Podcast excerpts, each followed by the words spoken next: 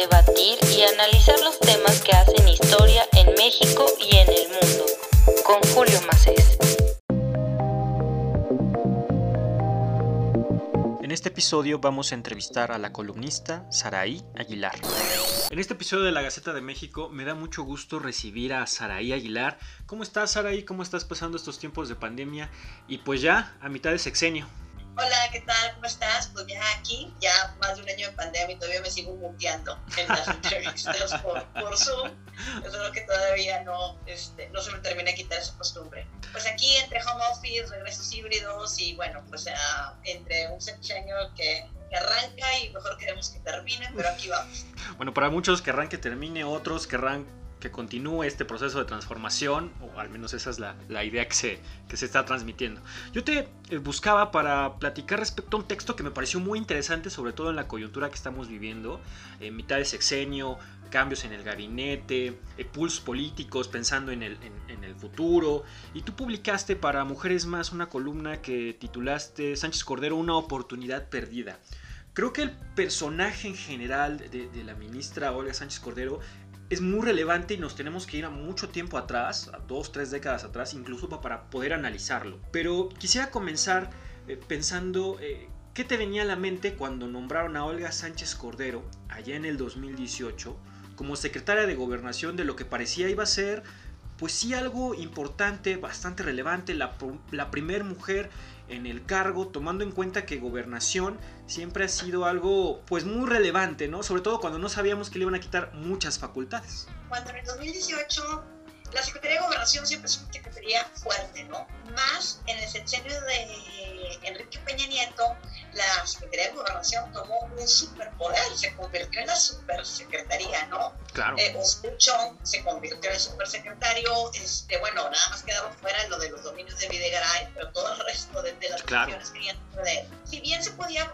prever que a lo mejor ya no quedaran con esas funciones tan extra, así, este, fuera de lo común.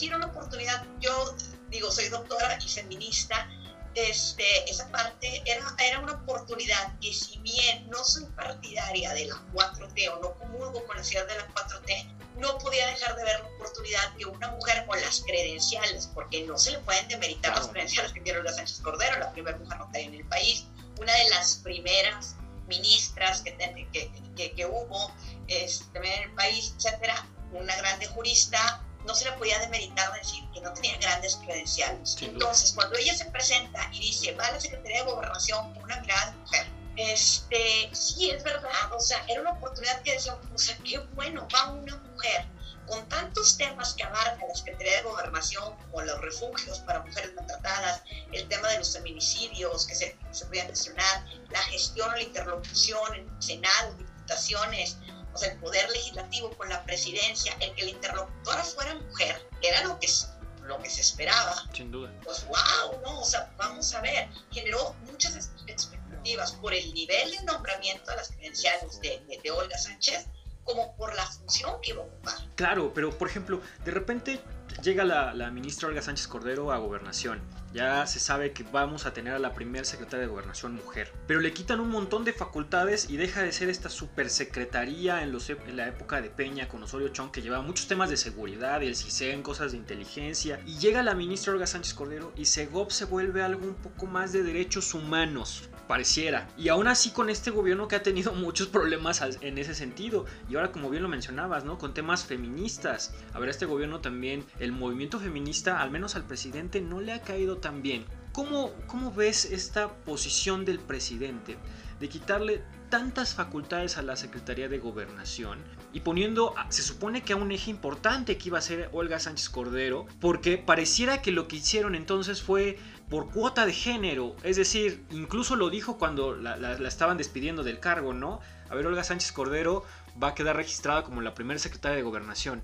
¿Tú crees que existió más esta cuota de género? ¿Fue el estilo de gobernar del presidente que definitivamente la política interna, el pacto los pactos políticos los quiere llevar él, o al menos como mencionabas en, tu texto, ¿no? A ver, grandes facultades se fueron a Marcelo Ebrard, otras a Mario Delgado, otras al senador Monreal.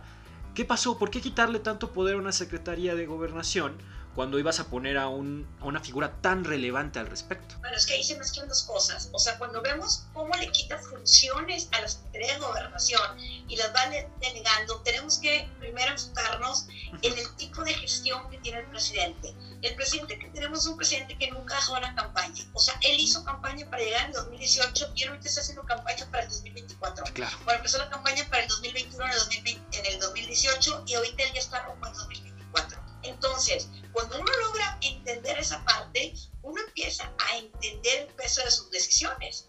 Uno empieza a entender que entonces sus decisiones se empiezan a, a, a delegar entre aquellos que podían operar políticamente y no le importa en ese momento si le tengo que quitar funciones a Olga Sánchez Cordero o no. O sea, ahí sí yo no creo tanto que se las haya quitado por un tema de como es mujer, quítenselas. No, él se las quitó porque no me conviene, porque tú no me sirves como operadora política. Tal vez si hubiese sido una operadora política, pues lo hubiese dejado, pero Olga Sánchez Cordero no tiene credenciales de operadora política. De hecho, vemos el problema que tuvo para, ha sido la presidenta del Senado que llega con más votos en contra precisamente porque no cabildió los votos. Eso nos da cuenta que ella, operadora política, no tiene credenciales de operadora política, la señora. Pero entonces no sería como complicado mandarla al Senado, sobre todo con la agenda legislativa que tiene el presidente y en la Pero posición pues es en que la ahí que ella está. Tiene, o sea, todos sabemos que si alguien es operador político es Monreal. Si alguien sigue operando, Mm. o sea, al margen de que se diga que Ah, se ok. tienen las fricciones entre ellos, que si operó, que si los pleitos que hay, la grilla interna que hay, entre los que aspiran al puesto, entre Sheinbaum, entre Monreal y entre Ujú. Marcelo, el presidente se lo ve ajeno a él, el presidente se lo ve, mátense entre ustedes. Monreal ahí sigue, a Monreal no lo quitó de la copa, o sea, No. Monreal de la mesa política, ahí sigue. Entonces él sabe que él tiene ahí a Monreal. Claro, tiene una persona con poder en la mesa política y aparte, ahí le quitó un conflicto a Monreal porque tenía tres mujeres peleándose por la presidencia. Entonces, Ya pues, se desapareció el problema de las tres mujeres. Ninguna de ustedes fue Ivonne Sánchez. yo creo que ahí solucionaron un problema de sobre quién iba a presidir la, la- la Cámara, ¿no? Eso que- queda claro. ¿Sí? Evidentemente están los pulsos internos, pero ¿a qué crees que se deba este momento de quitar a Olga Sánchez Cordero de, de gobernación y mandarla al Senado? ¿Tiene que ver más con la idea de cabildeo en, la- en las cámaras legislativas o más con un tema de gobernación? Porque, por ejemplo, al que pusieron, pues realmente es una figura, no quiero decir gris, pero que realmente hasta el momento no había tenido mucho, mucho peso ni mucho nombre. Se le sabe que pues es muy cercano a, a- a la familia de Andrés Manuel López Obrador, a la familia del gobernador de Veracruz, pero no necesariamente ha tenido estas credenciales previas como para decir de gobernación. Gobernación, ¿Cómo Pero es un operador político, no tiene tanto que ver con mandar a Olga Sánchez Cordero a la Cámara. Él necesitaba esa posición para el 2024. De hecho, muchos analistas lo han puesto políticos. Si algo se sabe de Adán, del exgobernador, de, bueno, no es exgobernador, el secretario de gobernación, es que para gobernación no sirve, pero como operador político es muy bueno. Pero, pero ¿cómo Entonces, funcionaría su operación una vez política? más, él está gestionando, es para amarras clientelares, este, controles este, de todo este tipo de cuestiones que se van dando rumbo al 2024. Toda la operación política que está detrás de toda esa operación política, amarras con gobernadores, viene de estar como gobernador, conoce el juego interno a los gobernadores, que como sabemos los gobernadores juegan un papel muy importante en cuanto a la operación de las campañas desde el 2024. Entonces, el, el manejo de Sánchez Cordero con los gobernadores nunca fue bueno. Evidentemente hay muchas cuestiones que se le podrían poner en duda a la Secretaría de Gobernación, pero entonces lo que tú estás tratando de explicar es decir, este cambio se debió a, a un pensamiento estrictamente político electoral. El, el de ella ¿Cómo sí. Su, su desplazamiento en- en el tiempo que estuvo ella sí fue que tiene que ver con un tema machista, netamente el presidente tiene a su gente la mujer que les que le sirve, que le es útil y que tiene ahí, que es Claudia Sheinbaum. Todos sabemos, Claudia Sheinbaum se ha limitado a ser totalmente abyecta del presidente. Como ya te decía por ahí un columnista, pues o sea, él repite, ella repite nada más, o sea, ella aspira a tener el beneplácito del presidente, no aspira más esta Claudia Sheinbaum, ¿no? Pero ese es otro tema. Pero fuera de eso, tenemos que entender que el presidente juega, como te decía, son dos temas, su desapego por las feministas, sí, que ahorita lo, lo, lo podemos abordar. El presidente juega con una visión estrictamente electoral. tenemos un presidente que él está en campaña. Tan así que él ahorita está en campaña para salir en la boleta para lo de la revocación. O sea, ha estado en la boleta, o sea, para la revocación de, de mandato. Las cada una de las cosas electorales está en la boleta, en la boleta, en la boleta, en la boleta, en la boleta, así. Sí, sin Él está en campaña. Es lo que sabe hacer, claro. Lo que sabe hacer, y lo hace muy bien, está en Ah, no, sí, sin duda. Claro, eso Gobernar, no sé, pero campaña las hace muy bien, o sea.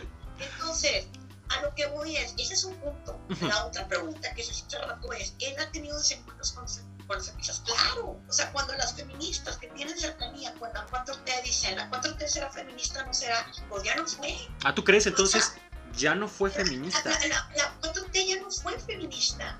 La 4T, bajo la gestión de la 4T, se cancelan los, los apoyos a la guardería de tiempo completo, quienes las más afectadas son las madres trabajadoras. Bajo la gestión de la 4T, se cancelan los, se, se cancela el seguro popular y con ellos la mayor cantidad de personas que tienen trabajos informales en seguridad, seguridad social son las mujeres. Entonces, a quienes dejaron desprotegidas al cancelar el seguro popular con un INSABI que hasta ahorita nadie sabe cómo funciona, dónde funciona o cómo se cubre, fueron las mujeres. Puesto que una de las causas más importantes de muerte en el país es el cáncer cervicuterino y el cáncer de mama, Correcto. enfermedades catastróficas que estaban cubiertas por el seguro popular y que ya no están cubiertas. Aquí hay constantemente en Nuevo León protestas porque se cancelaron eso- esos apoyos. Yo te lo puedo decir, mi madre es sobreviviente, sobreviviente de cáncer de mama. Ella se atendía en un hospital privado que daba cobertura a algunas mujeres que tenían póliza en el seguro popular.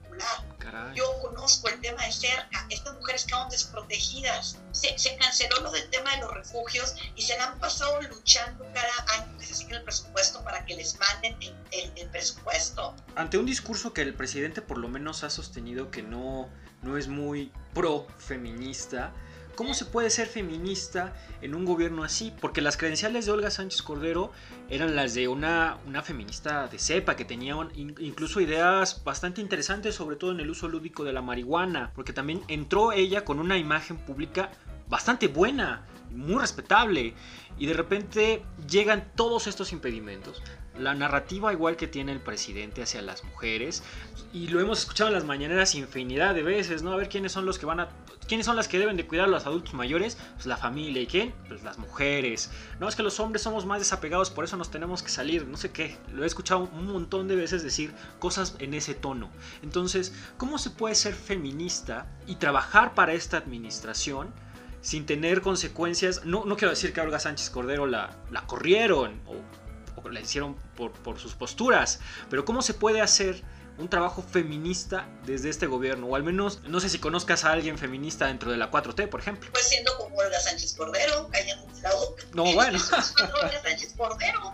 O sea, bajo, ella estuvo bajo la Secretaría de Gobernación y ella no abrió la boca para decir nada sobre la cuestión de apoyó el recorte que afectó a mujeres, aceptó el recorte que quitó el apoyo a los, a los refugios de, para mujeres maltratadas. Ella asimismo, vaya, no ha implementado grandes medidas en cuanto al tema de los feminicidios, su cuestión han seguido aumentando y sin problema. Entonces, ¿cómo se puede ser feminista o decirse feminista y estar en la 4T como Olga Sánchez Cordero? O sea, una espiral de silencio. callándote. Sí, o sea, es que sí se puede. Eh, ahí está. ¿Cómo se puede ser feminista y estar en la 4T? Pues como ahorita hace poco, bueno, esta semana tomó posesión una diputada, creo que es por Juárez, en Chihuahua, no recuerdo dónde, diciendo voy por las mujeres, no sé qué, todo protesta, no sé qué. Fue una de las más férreas defensoras de Félix Salgado Macedón. No, güey. Entonces, ¿cómo se puede ser feminista en la 4T? Así. Básicamente lo, lo que... Por doble discurso o callando. O sea, la, la postura es, en el, femi- el feminismo no cabe dentro de la estructura discursiva de la que no 4T. cabe es antepones o pelear por la agenda. Por eso lo ponía ahí en la columna, pues el poder por el poder. Llega un momento Ok, en el que una mujer que es feminista tiene que entender, ok, ¿por qué se ha dado esta batalla? Ujú, ¿Correcto? ¿Por la agenda o por yo llegar al poder? Buena pregunta. Ujú, Y Claro. esa pregunta, cada una, cuando llega a ese a ese escaño, a esa posición, tiene que saber, el poder ya está, el tema es cómo se va a ejercer. el poder por el poder o el poder al servicio de la causa. Y yo pienso que la respuesta la estamos teniendo. Ok, eso resulta muy interesante porque No básicamente... nada Sánchez el Senado. Sí, porque lo que me estás diciendo es que las mujeres dentro de la 4T, al menos las que se han estado diciendo feministas, pues pecan de un pragmatismo filial de la 4T, ¿no? Es decir, Hay que ser pragmáticos. Pragmático, pragmático. O sea, pues eh, mi feminismo da hasta donde yo me incomode la bancada. ah, es una buena frase, ¿eh? muy, muy hasta buena frase, me ¿eh? incomode la bancada.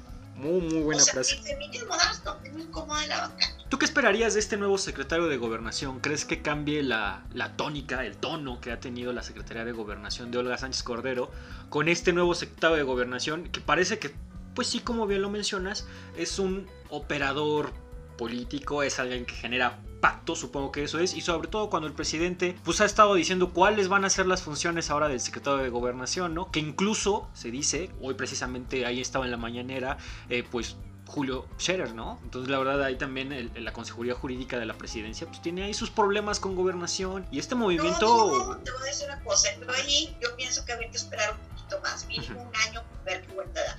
Yo dudo que haya un rompimiento Julio Scherer con el presidente, pero es otro tema. O sea, yo ahí Sí, sí, sí, que es un rompimiento. No Ujú. voy de acuerdo con esa narrativa, aunque sea de la que más he apoyado. Tengo mis grandes dudas que sea un rompimiento, Ujú. pero ya el tiempo lo dirá, ¿no? O sea, Claro. eh, estas decisiones afectan a más de un año, ¿no? Entonces yo dudo.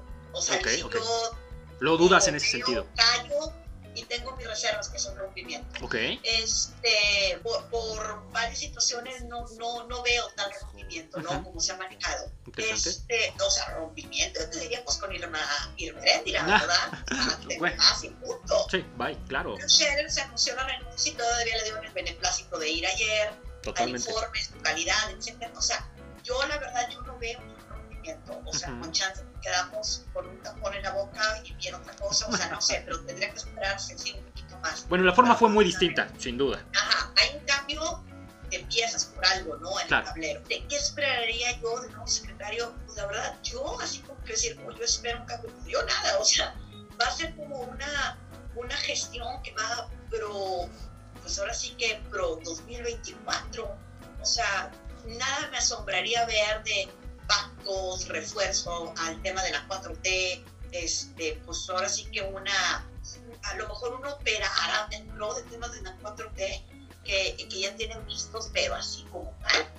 No, no, no espero que digamos, uy, no, qué bárbaros, qué gestión, ¿no? Este, Una mejor relación con los gobernadores, por ejemplo, mejor lobby entre, entre los gobernadores ahora que se vienen elecciones. ¿Tú No, esperarías a lo pues, mejor? pues, pues yo vería que están tendiendo a, a- están haciendo puentes para tener en una fuerza un grupo de gobernadores de Morena, Sí, sí, sí, un empoderamiento del grupo de gobernadores de Morena, eso sí, porque pues yo espero una repetición, si tú me dices de lo que está pasando en la Ciudad de México con Martí Batres. ¿Para qué Ah, llegó ok. Martí Batres a la Ciudad de México?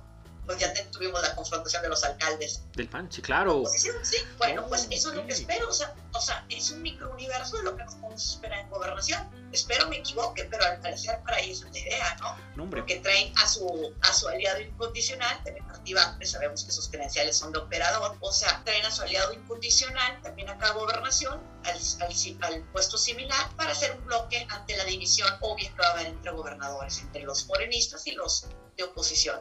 Eso Hombre, es lo que se Pues yo espero que no, no, no vaya por esa tónica, aunque es muy probable que tengamos a un secretario de gobernación. Sí, más polarización, un secretario de gobernación más duro con la, con la oposición, sobre todo con los gobernadores. de gobernación que tiene, tiene partido. Eso va a ser muy complicado. Se viene yo creo que tres años muy complicados. Ya se verá si aguanta, si aguanta los tres años. A ver, aunque yo creo que sí era. Hombre, Saraí, te agradezco muchísimo esta conversación. Muchas gracias por compartir algunas ideas de tu texto. Creo que la verdad es cayó en un momento muy muy oportuno, muy muy específico, con una buena lectura de la coyuntura. Y ya se verá qué sucede con gobernación, ¿no? En una de esas y en el próximo sexenio recupera facultades o no. Ya se sabrá qué proyecto tienen para ella. ya dependiendo de quién nos quede como presidente. Gracias.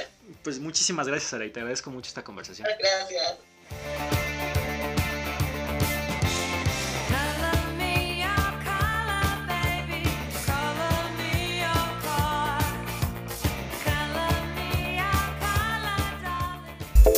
Gaceta de México, un espacio para opinar, debatir y analizar los temas que hacen historia en México y en el mundo. Con Julio